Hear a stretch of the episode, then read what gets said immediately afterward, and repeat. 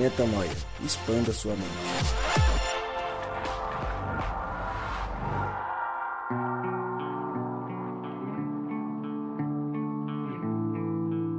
Sim, sim, sim, está no ar mais um podcast Metanoia e você é muito bem-vindo, muitíssimo bem-vindo para expandir a mente com a gente mais uma vez. Chegamos ao podcast Metanoia número 125, como eu sempre digo, meu nome é Lucas Vilches e estamos juntos nessa caminhada. Lembrando você que toda terça-feira um novo episódio é lançado e você pode acessar todos os nossos conteúdos lá no nosso site, portalmetanoia.com. Ele está aqui mais uma vez. Agora bocejou, Gabriel Zambianco, tá com sono? Tô, tô um pouquinho Tá com- cansado. Tá tô com um soninho? Tá com, demais. tá com hoje. soninho, papai? Tá com soninho, papai? Essa aí é engraçada, né? Tá com soninho, né, papai? Mas eu quero ver se fazer a introdução do Rodrigo nessa vozinha aí. Rodrigo Maciel! O Rodrigo já pira Cara, nós já. vamos perder seguidor, tô falando sério. Vai nada, Sabe por quê? Porque os Não caras vai vão ver mais perder metanoia por seguidor, causa vai. do Lucas, mano. Não vai Lucas perder tá ficando seguidor. Pueril. Se perder Não vai seguidor... perder seguidor, não. Pueril. Isso aqui é cultura popular, brother. Isso daqui É, é... todo mundo já ligou Todo mundo voz sabe o que à é. pessoa. Pronto. Você, Isso Lucas, é é cultura pueril. popular. Que pueril, rapaz. Pueril. Não sabe Olha. nem o que é Capela Sistina, só acha que ele sabe o que é pueril. mesmo, é mesmo. Olha lá, o cara tá te expondo. E agora? Deixa ele, vou perguntar umas coisas pra É, ele sabe boa, boa, faz ele. isso, faz isso. Você tá, você tá na paz? Tá Graças tranquilo? a Deus, Você não tá bem. com sono que nem o Gabriel, não, né? O Gabriel Zambiaco já começou com um bocejo aqui que fez a terra inteira bocejar. É brincadeira, viu? Brincadeira, é brincadeira. O Lucas tá perdido ali não acha. Ele precisa abrir o. tá usando o celular do. Eu tô com três. É. Eu tô, com- não, já, já decorei a senha do, do, do celular do Gabriel. Já. Perigo, vai. Nem minha esposa tem essa senha. Rapaz. Parangarico Tirimíraro. Cuidado. Falou. Essa sim. O que ele falou? Um espasmo mental. O que, que ele falou? Não entendi, mano. Parangarico Tirimíraro. Não entendi o que ele falou. Não entendi o que ele falou. Bom, vamos pro tema, porque o que importa, na verdade, é o tema. A nossa piada é. É ridículo. Não vale de nada, é ridículo. A gente só passa vergonha aqui, só paga mico. Ah, Bora lá então. Esse é o tipo de podcast que a gente gosta de fazer, né, Rô? Não que a gente não goste dos outros, mas a gente tem feito constantemente. Pega um livro, a gente pega ali um livro, um capítulo da Bíblia, destrincha ele, fala sobre tudo que está dentro dele e é sempre um podcast bem gostoso. E hoje a gente vai falar sobre Salmos 33. Promete, hein? Promete ou não promete? Promete. Promete. Hã? Todo salmo promete. Sempre. Promete o quê? Promete e cumpre. Metanoia. Aí, é disso que eu tô falando, rapaz. Expansão de mente. Então vamos lá. Salmos 33. Eu vou ler primeiro Salmos 33. Leio eu na nova versão internacional. E a gente começa a conversar. E aí, Sobre o- desculpa, é legal que hoje a gente vai falar pós-temor, que foi um podcast Exato. muito bom, que aí já girou a chave de muita gente, né? Se você não viu, já volta lá pra ouvir. Boa, boa, boa. Boa lembrança. Vamos lá então, Salmos 33. Cantem de alegria ao Senhor, vocês que são justos. Aos que são retos, fica bem louvá-lo. Louvem o Senhor com harpa, ofereçam-lhe música com lira de dez cordas. Cantem-lhe uma nova canção, toquem com habilidade ao aclamá-lo. Pois a palavra do Senhor é verdadeira. Ele é fiel em tudo o que faz. Ele ama a justiça e a retidão. A terra está cheia da bondade do Senhor. Mediante a palavra do Senhor foram feitos os céus e os corpos celestes, pelo sopro de sua boca. Ele ajunta as águas do mar num só lugar, das profundezas faz reservatórios. Toda a terra tema ao Senhor. Tremam diante dele todos os habitantes do mundo, pois ele falou e tudo se fez.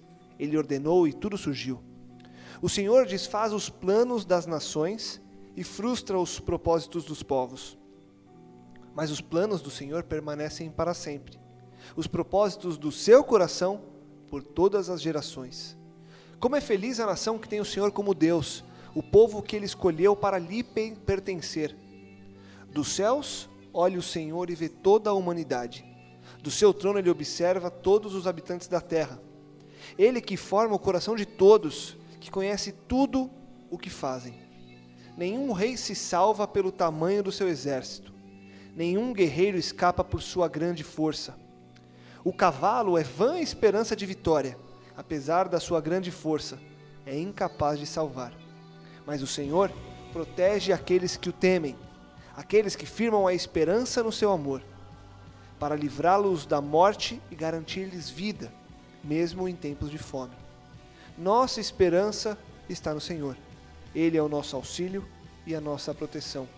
Nele se alegra o nosso coração, pois confiamos no seu santo nome. Esteja sobre nós o teu amor, Senhor, como está em ti a nossa esperança. Lindo salmo, Nesta voz nesta de voz Lucas de Wilches. Cid Moreira. Cid Moreira, eu vou trazer o Cid Moreira para ler um dia aqui. Rapaz, ali- ali tem voz, legal. hein? Ali é, ali é voz para Ali tem voz, hein? mais que geração. Coisa linda.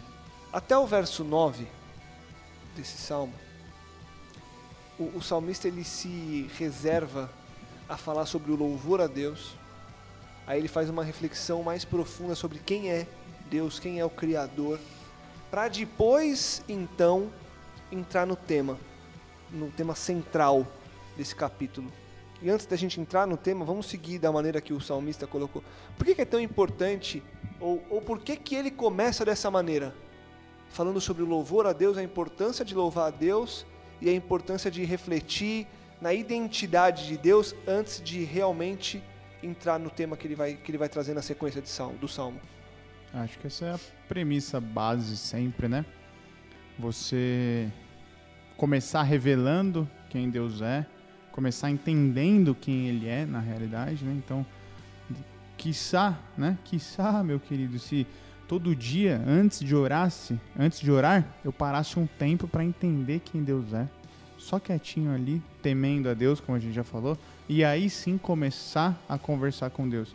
Então o que o salmista faz aqui, ele dá essa bela introdução, é, demonstrando a alegria de louvar a Deus, de expressar seu amor por Deus, depois demonstrando o tamanho de Deus, essa magnitude de quem Deus é, de que tudo se fez através da sua boca. Então acho que é, é uma reflexão sempre necessária, entendeu?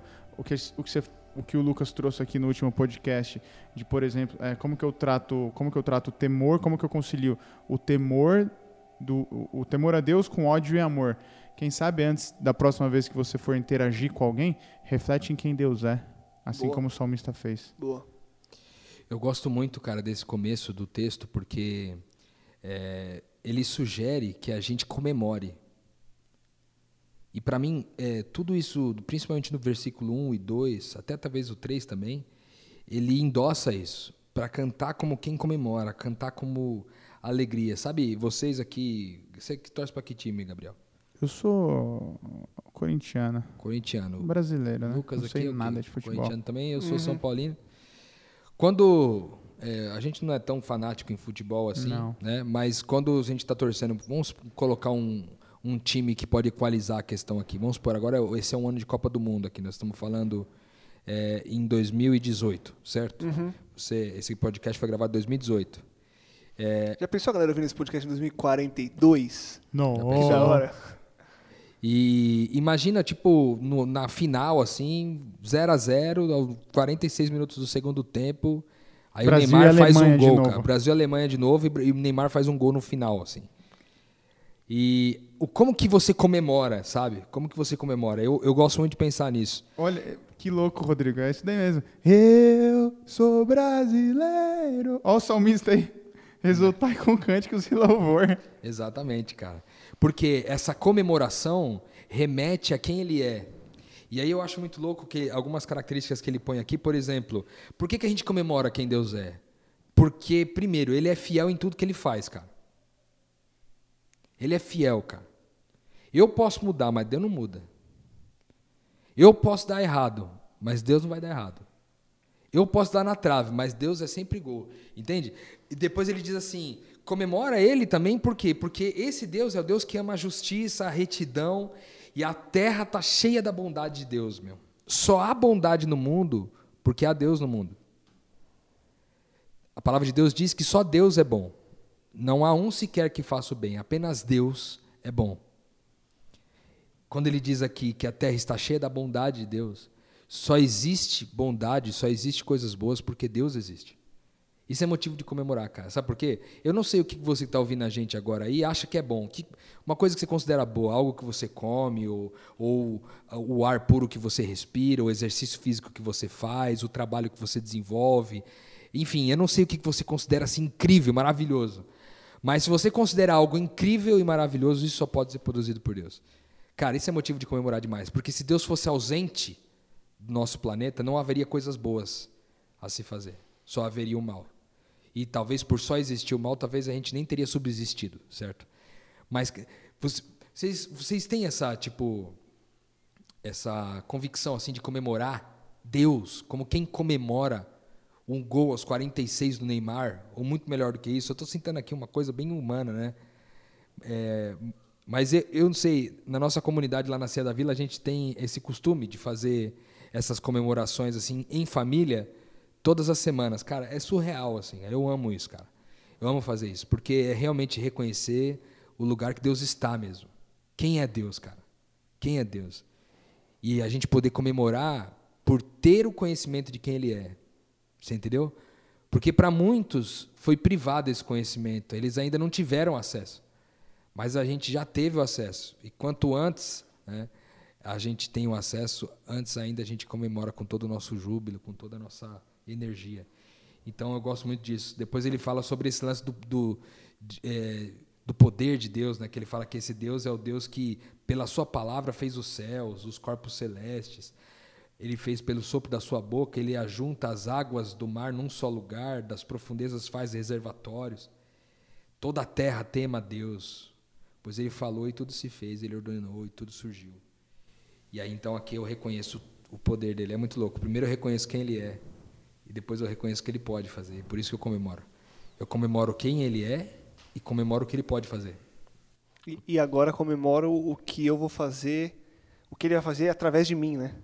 Exatamente.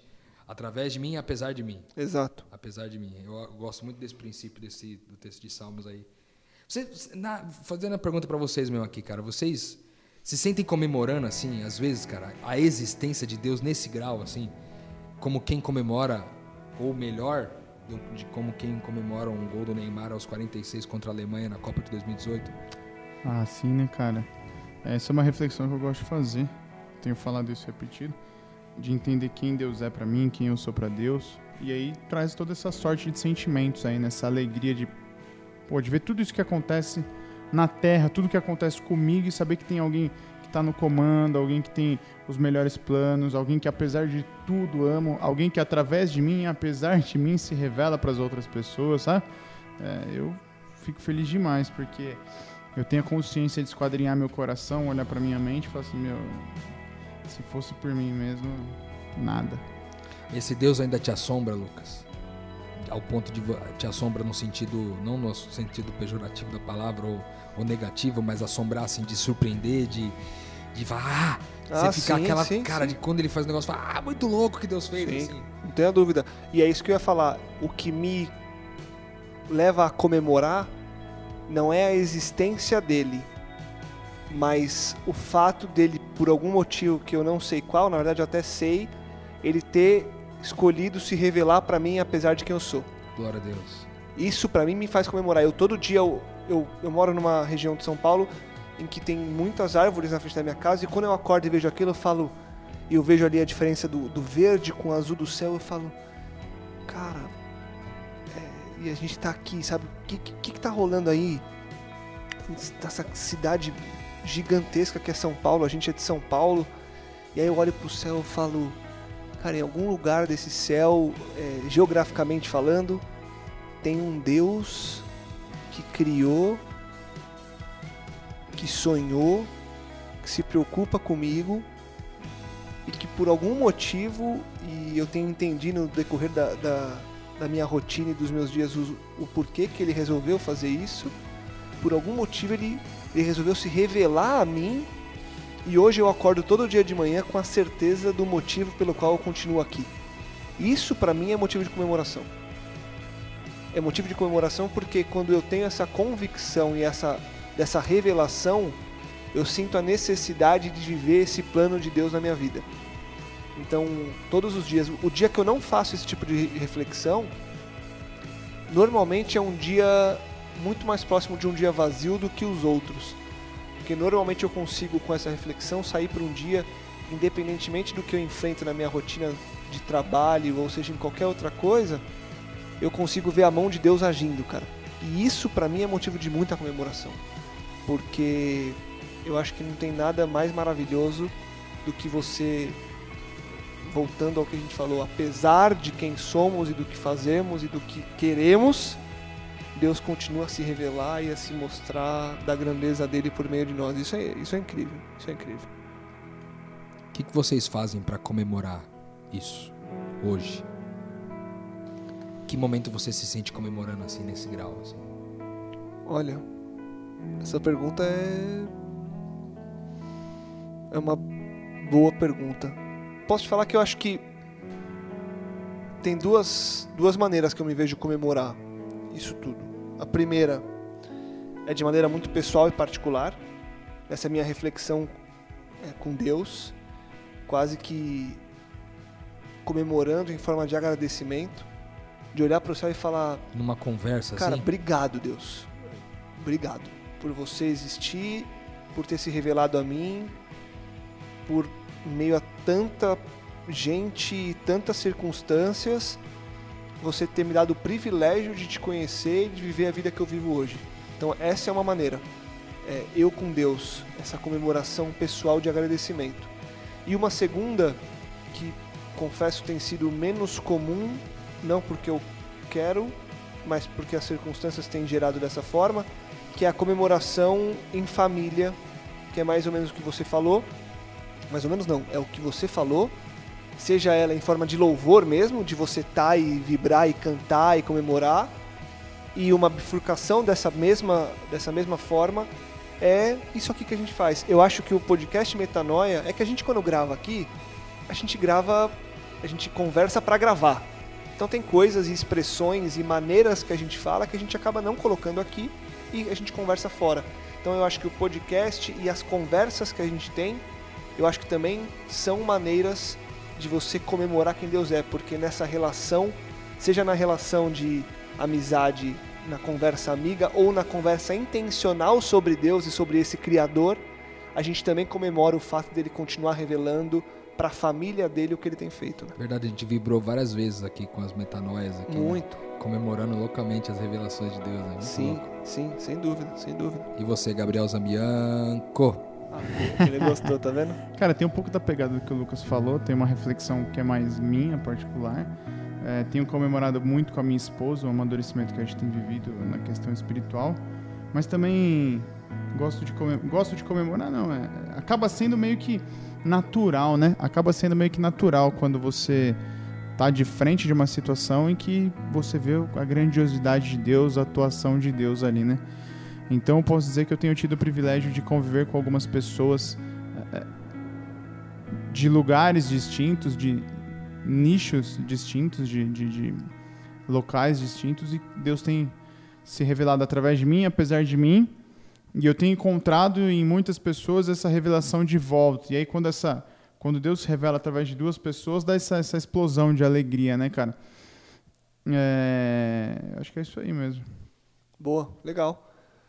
Quando depois dessa comemoração intensa de quem Deus é, de quando ele faz toda essa análise, aí ele literalmente vai entrar no tema que é o Quer dizer, eu já não acho que é só o tema central, porque eu acho que esse começo foi tão intenso nessa reflexão que você propôs, Rô, que eu acho que é importante é, Tanto quanto, né? tanto quanto, apesar dele depois se alongar nesse tema que a gente vai entrar agora, essa parte dessa comemoração, de você se sentir uma, uma vida de comemoração, de celebração, eu acho que é importante a gente ter feito essa reflexão e acho que foi incrível a gente ter gasto, ga- eh, gasto esses primeiros minutos dessa maneira. Mas quando ele entra mesmo no tema central do capítulo, o salmista ele vai dizer ali a partir do verso 10 que Deus ele desfaz os planos das nações e frustra, frustra os propósitos dos povos. O que, que ele quer dizer com isso, cara? Porque não é difícil imaginar o porquê, mas é necessário entender as motivações da nossa vida para entender o contexto disso. Porque qual que é a- o interesse de Deus em frustrar os nossos planos? Por que, que o salmista vai entrar nesse, nesse ponto agora? É, Eu acho que Deus frustra os nossos planos, os nossos propósitos e desfaz os nossos planos porque eles estão numa camada muito inferior. Né? A palavra de Deus diz que os pensamentos de Deus estão muito acima dos nossos pensamentos. Então, os nossos planos são ruins e os nossos propósitos são ruins. As nossas motivações são ruins. Então, ele sempre desfaz esses planos, ele, des, ele frustra os propósitos.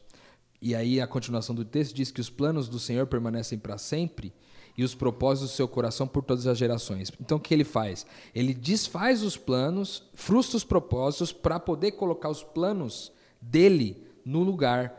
E aí é para sempre. E os propósitos do coração de Deus para todas as gerações. Aí ele pode falar de gerações de eras ou para todas as gerações em termos de idades, né? A geração X, Y, Z, Alfa, etc. Uhum. Eu gosto muito de pensar o seguinte: uma, uma, aprendi isso com uma, com uma pessoa que foi muito importante no meu discipulado, que é o pastor Paulo Borges Júnior.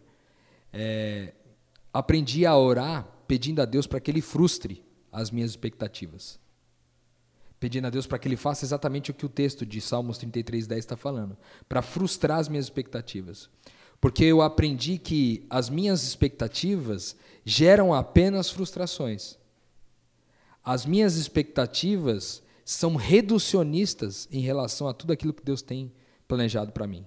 Então eu tenho orado a cada dia para que Deus frustre as minhas expectativas é, e ele coloque no lugar as convicções, os planos, os propósitos dele, para que eu possa fazer a vontade dele além da minha vontade. Tem uma frase do Japa que eu gosto muito, do Tiago Nakan.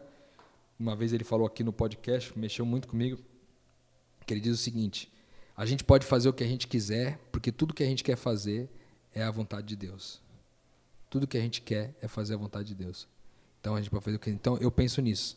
Eu quero ser esse alguém que tem seus planos frustrados. E quando o meu emprego não der certo, e quando o meu contrato de venda que eu estava esperando sair não sair, quando é, o farol fechar, quando o estacionamento estiver fechado, e quando não tiver restaurante aberto, e, e quando é, minha esposa engravidar e eu perder um filho, e quando enfim, podemos listar aqui N situações da vida, eu vou estar em paz, entendeu? Porque todas aquelas coisas que aconteceram, eu, eu tenho a compreensão de que foram planos meus frustrados, mas que os de Deus permanecem para sempre. Eu gosto muito de pensar nisso. Né, e não só com relação a esses planos pessoais, né? Muitas vezes a gente entende, compreende qual é a vontade de Deus para nossa vida, para aquele momento e a vontade de Deus vai mudando, porque a vontade dele é sempre melhor, é sempre perfeita. A gente compreende isso, por exemplo, no caso de Jonas, né? Vai para Nínive, era para ele pregar para o povo que o fogo ia consumir o povo. E aí, no final das contas, né, ele fez exatamente a hora que ele esperou. Não, agora eu quero ver o fogo descer. E aí Deus vai lá e salvou a galera, né? Não, não vai acontecer nada disso. Porque na realidade o plano é de Deus. É, nessa camada inferior que o Rô falou, também traz essa, essa noção de pequenez, né? de como somos pequenos e como não compreendemos a vontade completa de Deus. Mas, né, é, a premissa é essa frase aí do, do, do, do Japa. De eu posso fazer tudo o que eu quiser, porque tudo que eu quero fazer é a vontade de Deus. Mas a gente tem que estar aberto, a gente tem que estar é, é, é, esquadreando o coração, buscando frustrar nossas vontades, porque muitas vezes o coração, é, os Salmos falam, né, coração enganoso, né, enganoso é o coração do homem. É, muitas vezes a gente pode se enganar, pelas nossas próprias razões, né? E é importante o que você falou, né, Gabriel? Desse ponto de esquadrinhar o coração, porque em vários momentos a gente acaba confundindo o que é o plano de Deus, né? Ou na verdade a gente a, a gente já falou algumas vezes sobre isso, a gente acaba se auto enganando é. para se convencer de que tal coisa é o plano de Deus, porque na verdade o que a gente quer é que aquilo aconteça. É aquilo. A é. gente quer que Deus faça os nossos planos. Né? Exatamente. E aí eu pergunto para vocês, como identificar o plano de Deus? Para que você realmente viva esse plano que é para sempre, porque o salmista diz que o plano de Deus, ele dura para sempre. Como que eu identifico esse plano de Deus na minha vida e passo a vivê-lo de maneira eterna desde agora? É, eu acho, eu entendo que seja esse contato, esse relacionamento com Deus, né? É, ter essa conversa sincera diariamente com Deus, né? Para que seu coração continue é, brilhando, pegando fogo por aquilo que Ele mostrou que é né? E, e tem essa conversa diária com Deus. Porque é o que a gente disse aqui, muitas vezes a gente desvirtua as motivações, ou às vezes a vontade de Deus muda e você não aceita, enfim. Então a gente tem, tem que estar lá, tem que tá, estar tá em contato. Tem que estar tá em contato sempre. Para você, Ron. É, tava tentando lembrar o endereço do texto aqui agora que, que diz que é, Deus tem, eu sei os planos que tenho para contigo, planos de fazê-lo prosperar. Então o plano de Deus é que a gente prospere. Agora, a prosperidade do ponto de vista de Deus não é necessariamente a prosperidade do ponto de vista do homem, né? Com certeza. A gente já falou sobre isso aqui. A prosperidade do homem tem a ver com recursos materiais, dinheiro, tal. E, e a prosperidade aos olhos de Deus tem a ver com semelhança com Cristo, ou seja, quanto mais semelhante a Jesus eu sou, mais próspero eu sou. Então eu eu eu creio que existem, pelo menos na minha opinião, isso é bem pessoal. Não acho que isso haja um cruzamento bíblico para isso, mas na minha experiência pessoal, eu acho que a forma que eu identifico os planos de Deus para mim é primeiro entendendo que um plan, o plano principal que Deus tem para mim é o plano que Ele tem para todo ser humano, que é ser como Cristo. Esse é o ponto, primeiro ponto. Então minha vida se norteia isso, boa parte. E do ponto de vista prático, extremamente prático, jogando para o chão da existência, é esse conceito do qual é o plano de Deus para a vida da gente, eu gosto de pensar que o plano de Deus é o que eu estou vivendo exatamente agora. Mesmo que tudo pareça estar fora dos seus eixos. Mesmo que o mundo tenha caído nesse momento na minha vida. Mesmo que esteja um caos absurdo, alguém, a minha família tenha ficado doente, eu perdi o emprego, bati o carro, perdi uma perna, fiquei cego, não importa. O plano de Deus para minha vida é aquele lá naquele momento. Por quê? Porque eu decidi andar pelo Espírito e não mais pela carne. Então, se eu ando pelo Espírito, é, a minha vida está pautada nas coisas do Espírito. Então, o que aconteceu na minha vida é, esse, é, contribui para o, o, que o plano de Deus né, para minha vida. Ele faz parte do plano de Deus é, para minha vida. Tem uma frase que a gente usa de máxima aqui, que é se se deu errado, deu certo. Porque no reino de Deus, o que deu errado, deu certo. Gosto de pensar muito isso daí. Na sequência do, do texto, o salmista ele vai, vai dizer que como é feliz a nação que tem o Senhor como Deus. Aqui ele se refere às nações que vivem os propósitos de Deus, ou ele se refere às nações em que os seus habitantes buscam fazer com que a maioria dessa nação viva esse propósito de Deus. Porque aqui, ele, em vários textos da Bíblia, eu acho que na Bíblia, no geral, ele lida muito com a nação, com o conglomerado de pessoas, com o país, com uma coisa macro. Para a gente trazer hoje para a nossa, nossa rotina, para o nosso dia a dia, a gente traria também nessa perspectiva macro de que, é, se a gente fosse traduzir como é feliz o Brasil se ele tiver o Senhor como Deus? Ou como é feliz o Brasil que tem os brasileiros que buscam viver o reino de Deus aqui agora? Entendeu a diferença do, de um e de outro? Como colocar isso em prática hoje, é, sabendo que esse conceito de nação hoje em dia é muito diferente do que era a nação lá atrás nos tempos bíblicos quando foi escrito? É, aí. É vou até arriscar aqui se, se me lembro bem das aulas de constitucional, mas é o seguinte: nação, né, a nação traduz exatamente a vontade de um povo. Então, quando você coloca as duas frases aí, quando ele fala de nação, ele está falando dos brasileiros, né? Quando Legal. você fala de Brasil, ele está falando dos brasileiros. Legal.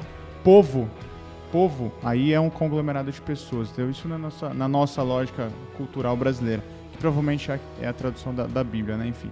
Então eu entendo que quando ele fala de feliz é a nação das pessoas que temem, que amam, que glorificam a Deus. Porque elas compõem um povo, né? Porque não tem, é, é não tem um elitismo automático de, ah, sou brasileiro, logo sou temente a Deus. Não. Não é assim que funciona, né? Por isso que a gente traz o, o Gabriel para participar. Traz o viés esse, jurídico. Esse viés jurídico, essa. Ai, que cabeça. Como é que é aquela pensante. palavra que ele falou um dia lá, que era é, surreal? A, ado, adunar? Co- Coadunar. Coadunar. Coadunar. É Esse menino é inteligente num nível absurdo. Cara, uma, uma coisa que me chamou bastante atenção nesse texto é o seguinte: é, lá atrás ele fala assim de- que o Senhor desfaz os planos das nações, nações. E aqui na frente ele fala como é feliz a nação. Por que a nação? E ele continua dizendo assim, ó, como é feliz a nação que tem o Senhor como Deus, vírgula, o povo que Deus escolheu para lhe pertencer. Que a nação é uma só, independente de geografia.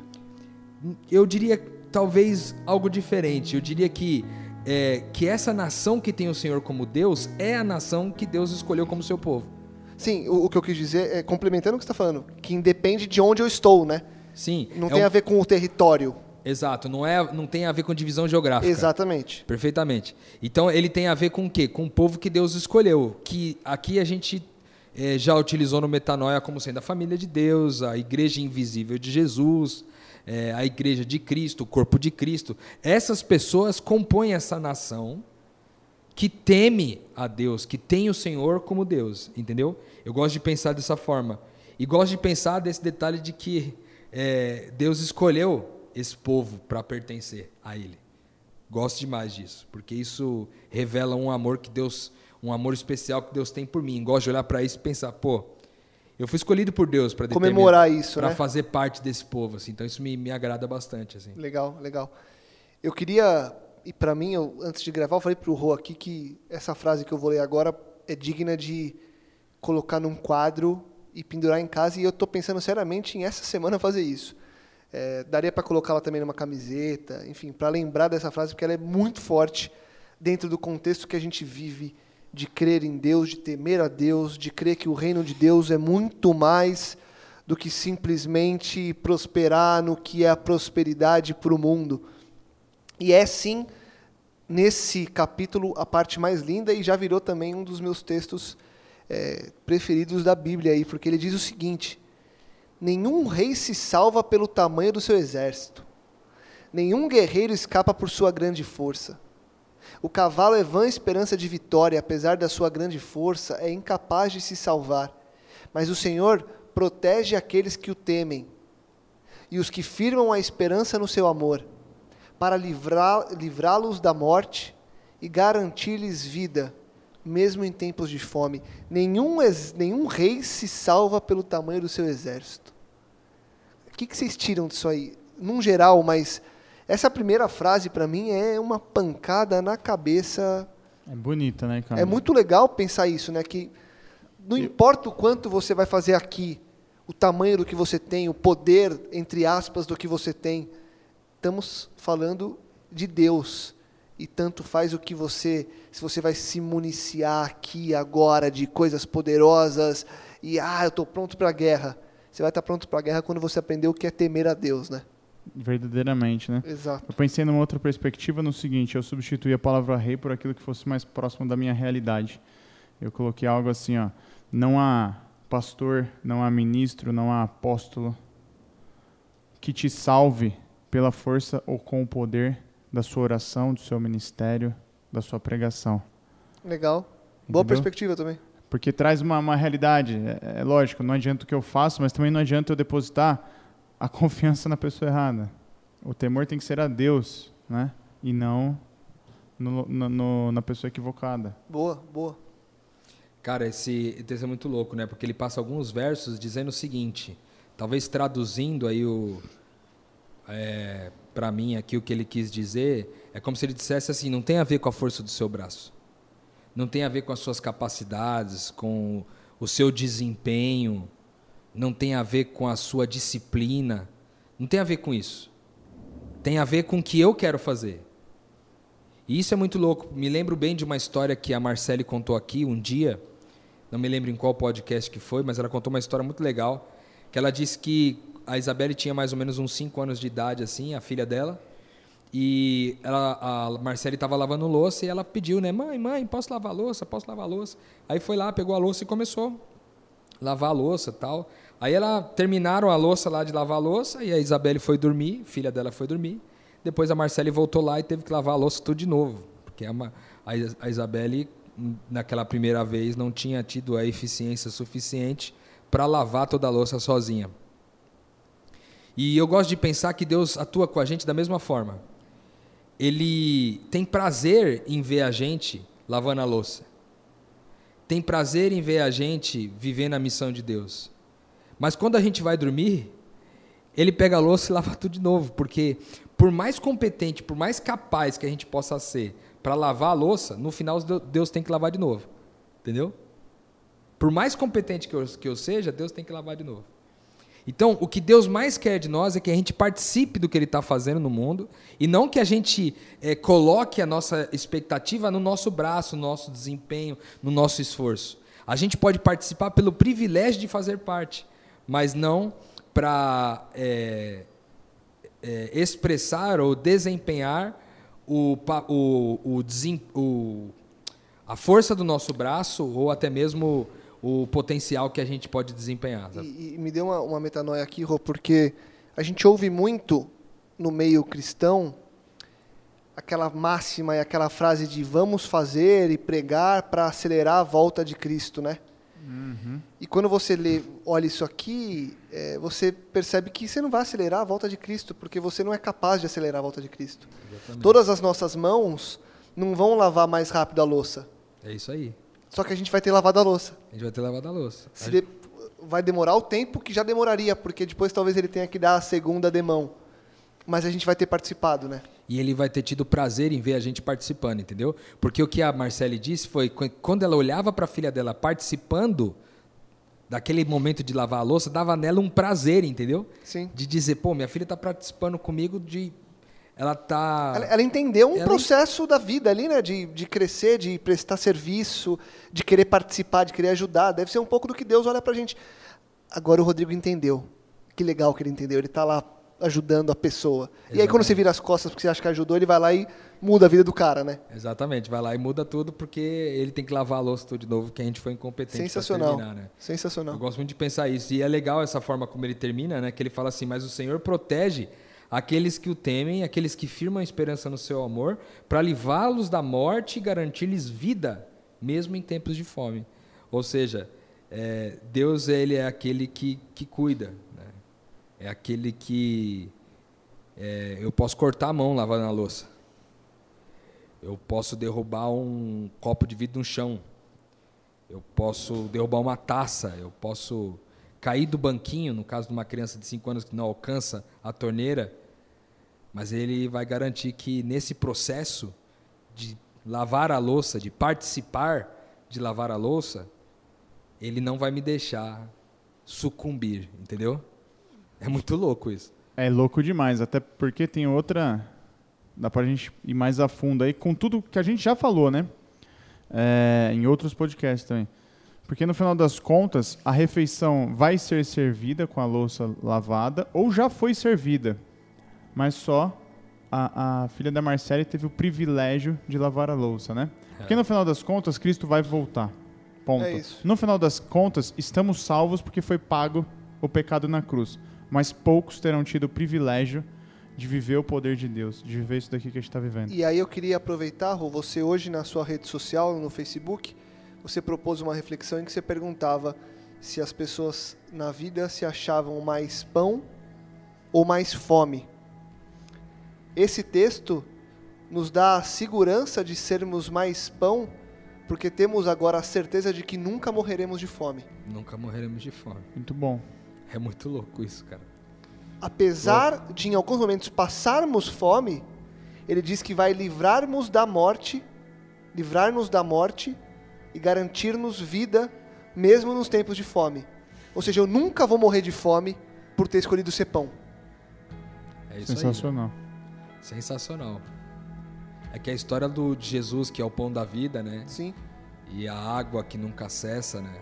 Água que, que supre a sede, e, de forma que jamais você sente sede. E eu, eu, eu confesso que quando você propôs ali no, no, no, Facebook, eu acabei lendo e não, parado pra, não, não parei para refletir.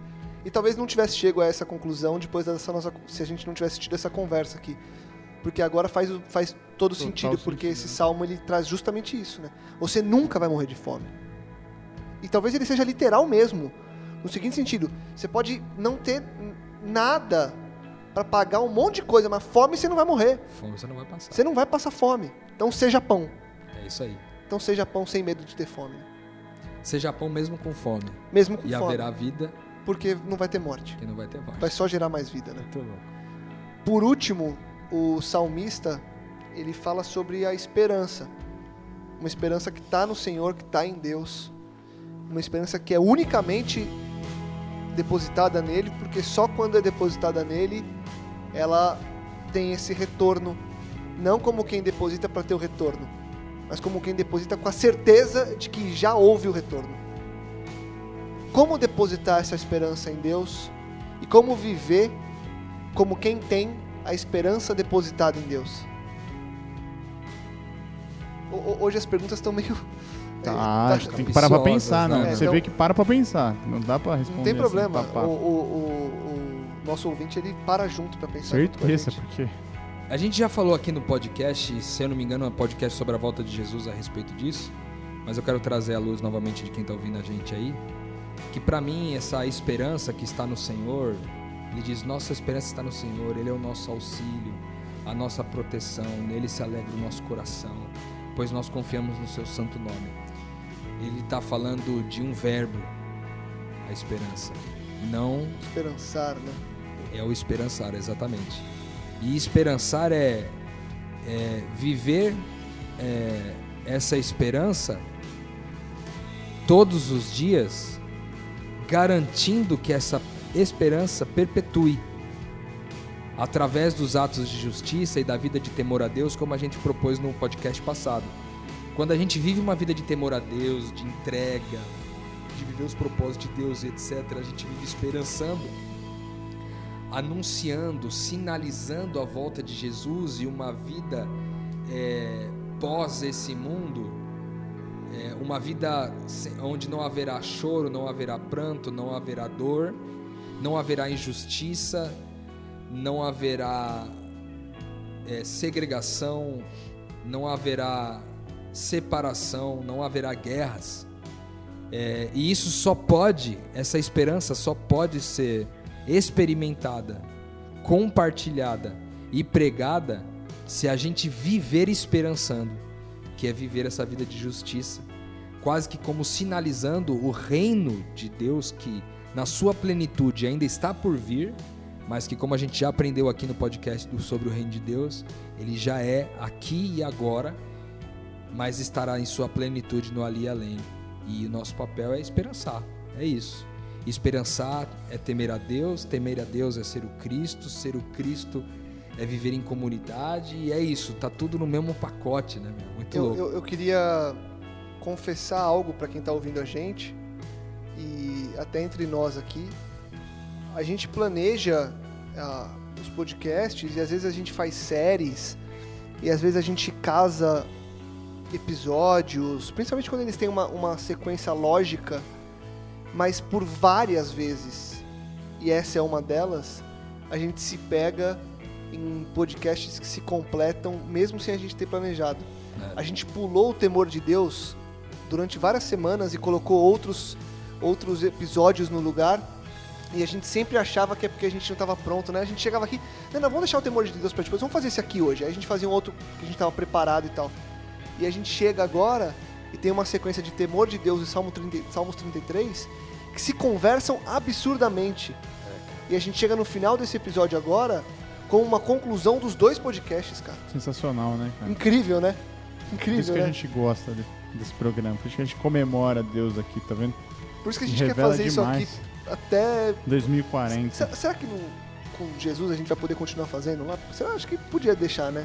Vou fazer uma metanoia que Com ele, só Jesus falando assim, eu quero só tipo, Hein? nossa, ia ser louco. que a gente coloca aqui a mesa com vários microfones, vários assim, ó, e Jesus con- conversando, e a gente conversando com Jesus. Jesus falando, Lucas, aquele dia lá foi louco, quando você foi atravessar a rua lá. pá. É, das é. metanoias da vida, vai chamar as metanoias na Terra. Metanoias na terra. Sensacional. Metanoias na vida do Lucas, do É. Gabriel Zamianco. Co- Ruda. Já pensou? Ó, agora eu arrepiei, sem brincadeira. Eu pensei Meu- o que você pensou aí agora. Não, Jesus chegando. Mano, eu me arrepiei agora. Ah, Você chegando lá. Jesus chegando, não, Jesus chegando e falando assim, ó. E aí, Rodrigo Mas... Cara, olha, mano. Tá louco, tá louco. Que é isso, velho? É Hein? E Cristo é esse aí, Cristo é cuidadoso num nível, brother, que Tá ele louco. sabe te dar Eu não tudo. duvido ele lançar. Sensacional. Opa. Que isso, cara. Sensacional. Esse último, esse último versículo, cara, que ele fala assim. É, é muito louco isso aqui, cara. Eu tô até meio bugado aqui com esse último texto. Ele diz assim: Esteja sobre nós o teu amor, Senhor, como está em ti a nossa esperança. Aí, num primeiro momento, quando eu li esse versículo, eu, pensei assim: para primeiro a minha esperança está em ti, para depois o seu amor está em mim. Parecia isso. Mas depois pensando bem, eu acho que tem a ver com intensidade, sabe? Esteja sobre nós o teu amor, Senhor, equilibrado da forma como está a minha esperança em ti. E se a gente está falando sobre a esperança em Deus ser esperançar, eu quero equilibrar o quanto de esperança eu tenho colocado em Deus, pautado no quanto de amor Ele derramou sobre mim. né? Ou seja, tudo, né? Tudo, cara. Tudo que você tem de força tem que ser pra isso. e entregar tudo e que ele frustre todos os planos e que ele que ele derrube todos os propósitos ruins do meu coração e que tudo que eu faça dê na trave mas que ele permaneça fazendo cumprir os planos dele pra minha vida é isso que eu quero cara Sensacional, amém. é Amém, isso, mano. né? É isso aí. Que sequência, hein? Que Glória a sequência. Deus. Deus seja louvado. Amém. Valeu, Gabriel. Valeu, meu Valeu. Rô. Pra você, eu deixo aquele convite de todo final de episódio. Compartilhe, divulgue, ajude que mais pessoas possam expandir a mente. E lembre-se que Deus tá fazendo coisas incríveis na sua vida. Assim como ele fez agora nessa sequência de podcasts, a gente nem percebe e ele ordena as coisas da maneira dele para que elas tenham sentido sempre no final e nunca fique com pontas abertas. Então fique atento às pontas que Deus tem fechado aí na sua vida, porque muita coisa tem sentido mesmo sem a gente ter percebido. E foi isso, a gente no final do episódio olhou e falou: Uau, mais uma vez ele deu um, um tapa naquilo que a gente achou que estava fazendo com muita excelência, né? é isso aí Sensacional. a Deus, Deus seja louvado. A gente volta semana que vem com mais podcast Metanoia, com mais expansão de mente. E é isso. Obrigado por estar conosco, expandir a mente com a gente. Metanoia, expanda a sua mente.